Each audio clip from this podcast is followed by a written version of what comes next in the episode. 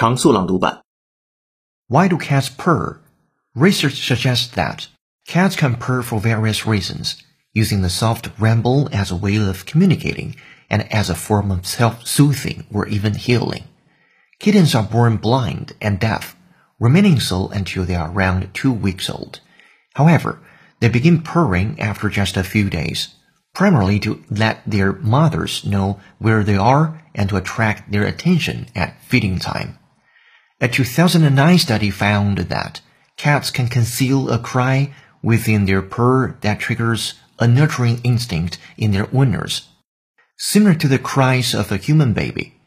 The study observed that when purring to solicit food, the noise cats made was more urgent and less pleasant, suggesting they can manipulate their purrs to communicate different things. Without development and deeper integration, other resentments will be hard to soothe. Without development and deeper integration, other resentments will be hard to soothe. In fact, the hotel solicits donations to help support the people who live there. In fact, the hotel solicits donations to help support the people who live there.